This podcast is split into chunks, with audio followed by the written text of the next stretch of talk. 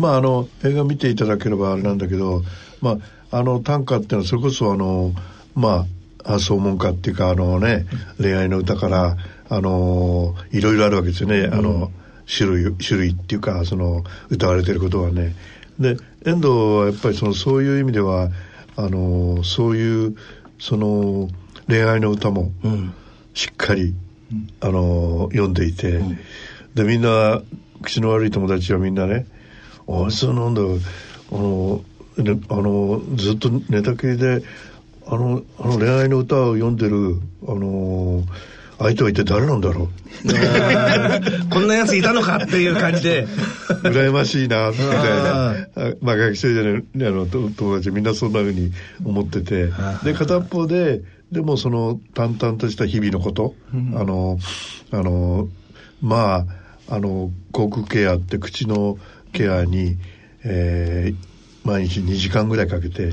やったり排泄も2時間近くかけてやったりそういうこう日々の自分の体をケアするためのこと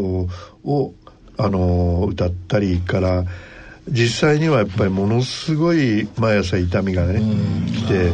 まああの寝れないわけですよ。もう23時間寝ると。あの痛みで起きてしまう、そういう痛みのことを短歌に歌ったり、うん、まあ多分そういうふうにすることであのこう痛みのことをこう少しでもこう忘れていくとかね、うん、あのそういう思いもあってのことだと思うんだよね。であのまあその相模原の出来事のこともものすごい量ですね。そのそのあの作った短歌の量量あそうですか。そのモチーフっていうか相模原のことをどういうふうに受け止めるかということに対してもものすごく今ももちろんこうやって話してる今もあの寝寝ながらそういうことを考え続けてるに違いないと思うんだけどずっとつまり僕らはどうしてもそのあのいろんな刺激にねあのこうあれしてあのそれ過ぎるともうあそういえばそういうこともあったねみたいなふうに、ん、あのなりがちだけれども彼はあの一つはだからまさしく自分がそういうそういうことだっておかしくなかった、うんうんうん、自分のこととしてやっぱりあのことを受け止めないあの受け止めざるを得ないっていう、あるいは今解除してくれているすごく気のいいあの青年たちがそのあのもしかしたらまたね、うん、そういうふうな思いに駆られたりねすることだって十分にあるんじゃないかと、うんうんうん、でもあのあのじゃああの相模原のことを起こしたあの青年はねあの一体どういう思いで、うん、そのあのああいうことをしたんだろうからあのあの青年が非常に特殊なね、うん、なんか得意な存在だっていうふうに言い切れるのかどうかね、うん、じゃあ自分の中にこれをだから話してる僕の中に、うん、あるいは聞いてる人の中に、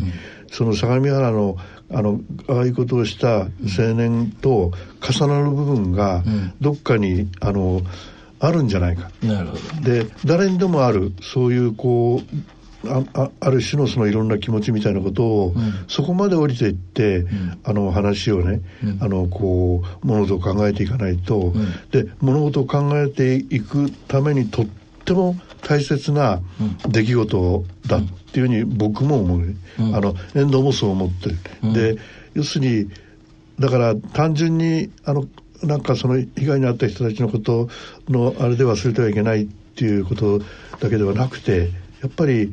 そあれは一人一人がやっぱ考えないといけないっていう出来事なんだよね、っていうことね。うん。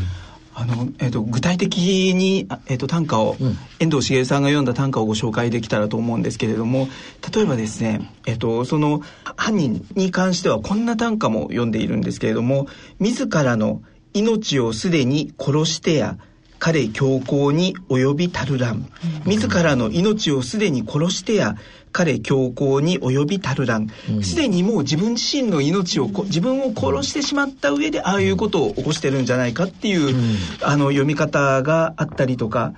あとはですね、えっと、あの私がすごくびっくりしたのはですね見知りたる男の刃物を振り上げて迫り来たるを我が夢に見つ、見知りたる男の刃物を振り上げて迫り来たるを我が夢に見つ。もうあの知ってる自分自身の周りの男性も刃物を振り上げて迫ってくる姿を我が夢に見た。っていうことをそのままあの飾らずに、この遠藤茂さんっていう歌人の方は、しいろんなひ表現を、えっと、飾っていこうと思ったらいろんな就職レトリックがたくさん使えるはずの人なんですけれども、あえてすごくここまでさらけ出すのかっていうぐらい見知りたる男が刃物を振り上げて迫ってくるところを我が私の夢に見た、もうあの31文字。自分の夢まで含めて、あのそのままのありのままを出しながら見せてる、このありのままを見せる強さ、すごいなっていうふうにも思いましたし、すごくそれだけ恐怖心もあってっていうことの裏返しでもあるんだと思うんですよね。だからあの31文字五七五七七あの今も皆さんが突然読んでくださいって言われたらついやっぱりかっこつけたくなったりするはずだと思うんですよ。すごくありのままを出す31文字に出すっていうのは実はものすごい大変な作業だっていうのが千数百年あのあるんだろうなというふうに私は思ってるんですけれどもそのありのままを出せてっていう中であのそこの、えっと、強行に至った犯人に対しても思いを馳せられている。すごくこう内面に広い宇宙を持ってらっしゃる方でもあるんだろうなっていうふうに私は歌から実感しましたね。あの遠藤さんがお作りになったあの句の中に「己こそきらるる恐れ感じてやより弱きらを切りて見せたる」と。いう歌があるんですけれども、うん、これについてあの監督はどのようにお感じになりましたか？うんまあだから一つはですよね遠藤があのそういうそういう立ち位置のこともちゃんと考えてるっていうのはまあ一つありますよね。普通はなかなかそういうふうにはあの思うことができないね。うん、あのつまりあのいわば、うん、その自分と明らかに考え方が違うあるいは敵対するっていうような人のことをどういうふうに受け止めたらいいんだろう、うん、ということを、まあ、真剣に考えてるっていうことの一つのこうあの象徴的な短歌ですよね。であのうん他の人のことをやっぱりそんなふうにしてあのこう受け止めようっていうことがあの多分ずっと自分がね、うん、あのまあ今も35年か36年になると思うんだけど、ね、寝たきりで会場をずっと受けてきて2,000人を超えるあの、うん、人たちが自分自分のまあいわば命を支えて、えー、会場を受けながらいろんな一人一人のことをそのそれこそ自分の体でこうその関わりながらねやりながらあのこうもともとそういうあの関連的にそういう発想があったっていうよりもそういうふうにこう関わりながら自分の中にこう出てきた他の人を、うん、他の人のことをどういうふうに自分の立場っていうことともう一つ別に他の人はこの人はどういう思いでこうしてるんだろうっていうことを、あの絶えず考えるっていうね。でそれはやっぱりなんかあのできそうでなかなかできない、うん、特にあの社会的にあのまあ言えばあいつはひどいやつだとかあいつは悪いやつだとか思われている存在のことをどう受け止めるかっていうところまであの考えようとしてるっていうことだよね。で、まあ他の短歌にもそういうあれはあるけども、一番わかりやすくそれをこうあの言ってると思いますよね、だからだからって別にそのそのあの犯人がね、あのあのだからそれでいいんだよって言ってることでは全くなくて、そいつはどんな思いなんだろうっていうことに対して、っていうことですかね。でそれは別にあの僕が例えばドキュメンタリー作るっていう時に、うん、例えば今回の主人公の遠藤はどういう思いなんだろう。あるいは介助している、あの若い一人一人は全部まあ当然違いますよね、違う思いであの関わりながらあれしてる。でそそういうふうに思いながらあの、まあ、ヒューマンドキュメントっていう言い方してるけど、うん、あの人間を描くっていうのをねあれするのと、まあ、すごく重なるっていう感じがしますよね。自分のそういうこう他の人との接し方にね、うん、きっとあれですかね。自分自身が動けないっていうのがあるから心の世界が普通の人よりももっと広いのかもわからないですよね、うん、だから相手はどういう人なんかなとか、そういうことを、考えて過ごす時間も長いのかもわからないですよね。あの短歌ではないんですけどあの遠藤が書いた詩をやっぱりそのあの怪獣者の男から僕が見つけてでそれをあの映画の中でもちょっとあの使わせてもらったんだけどあのこれもやっぱりすごくあの僕は非常にいいなと思って見つけてあの例えば宮沢賢治の「雨にも負けず」ってありますよね、うん、ああいうなんかこう多分書き留めたっていうぐらいの言葉なんだけどちょっと読んでみます、うん、君が今やりたいことをまっすぐに人に伝えながらできないことはみんなに手伝ってもらって堂々と生きていきなさい。先回りして人がどう思うだろうか。これはいけないことではないかとか勝手に一人で考えてやめてしまう必要なんかないんだよ。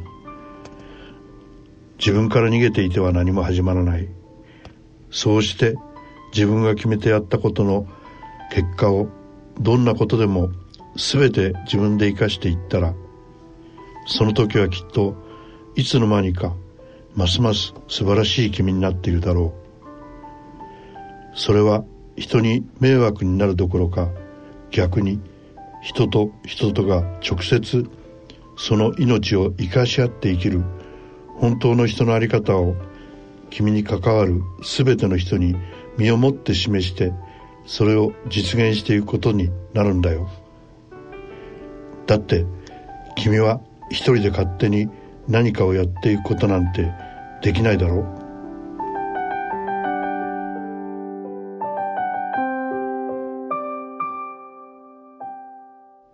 という詩の一節なんだけど、この「だって君は一人で勝手に何かをやっていくことなんてできないだろう」っていう言葉はもちろん遠藤がその自分自身にその向けて言ってる言葉でもあり、うん、でそのことをやっぱりだからその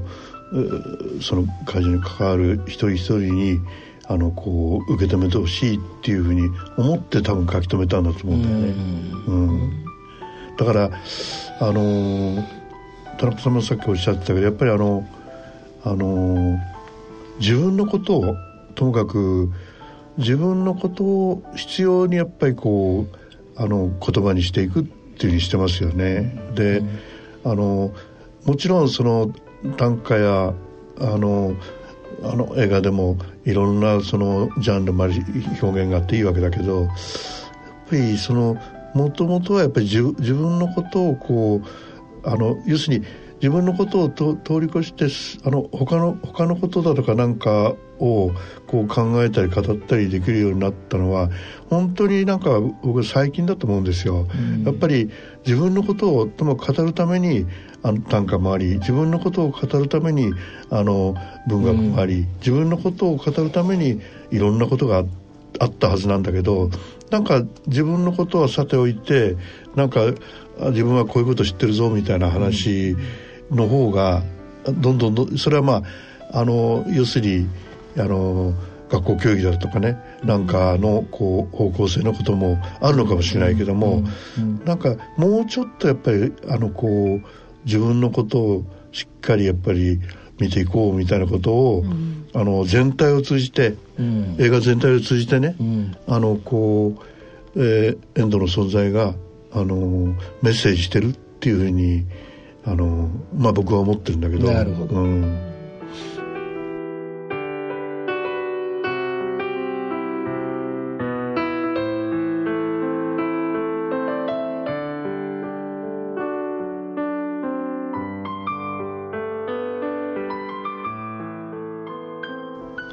さて、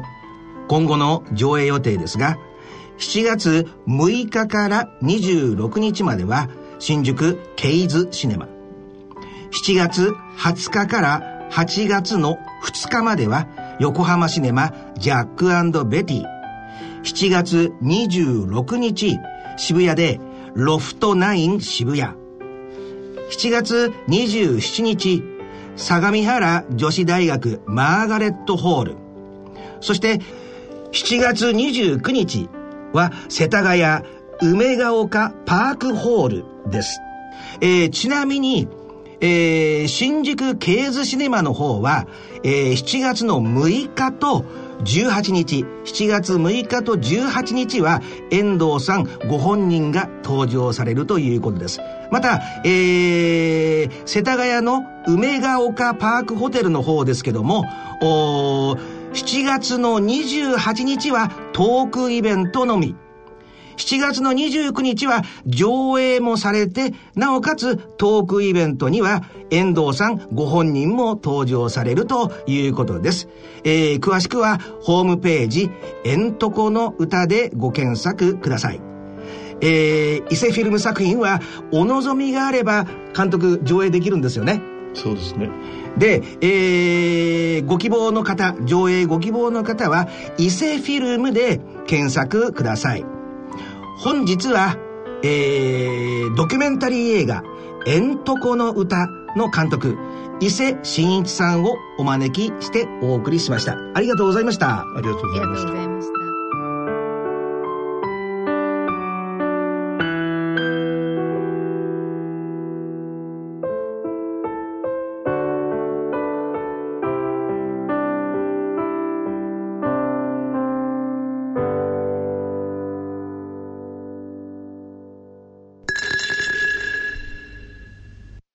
野村、ちょっと気になるお金の話。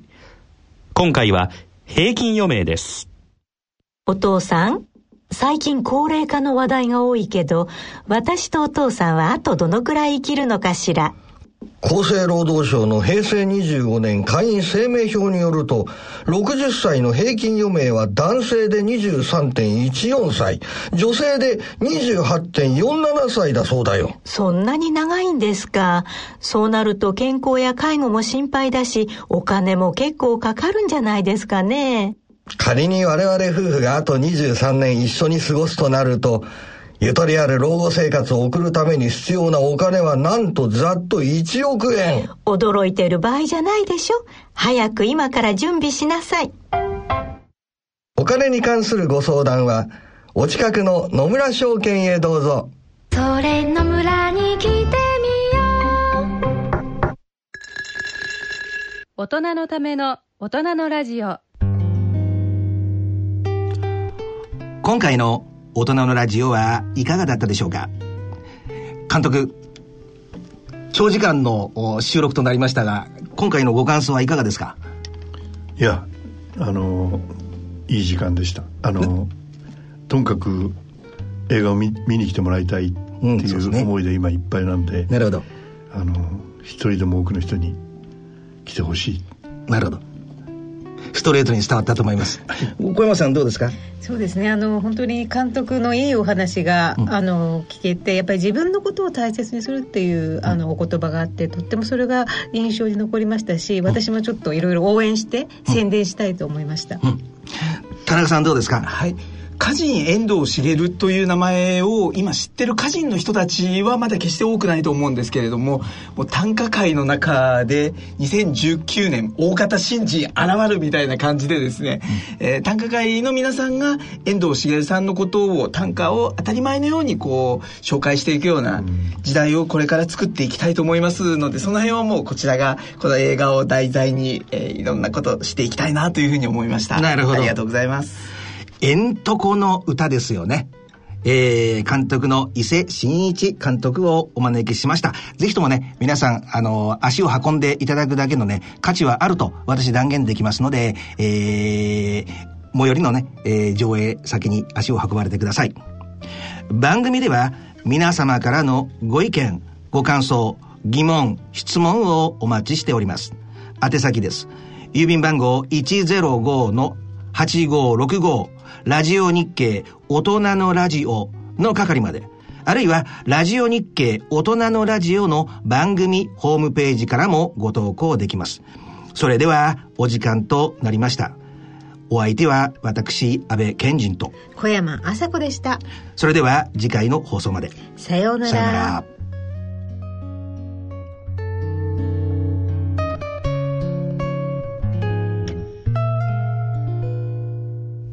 大人のための大人のラジオこの番組は野村証券ほか各社の提供でお送りしました。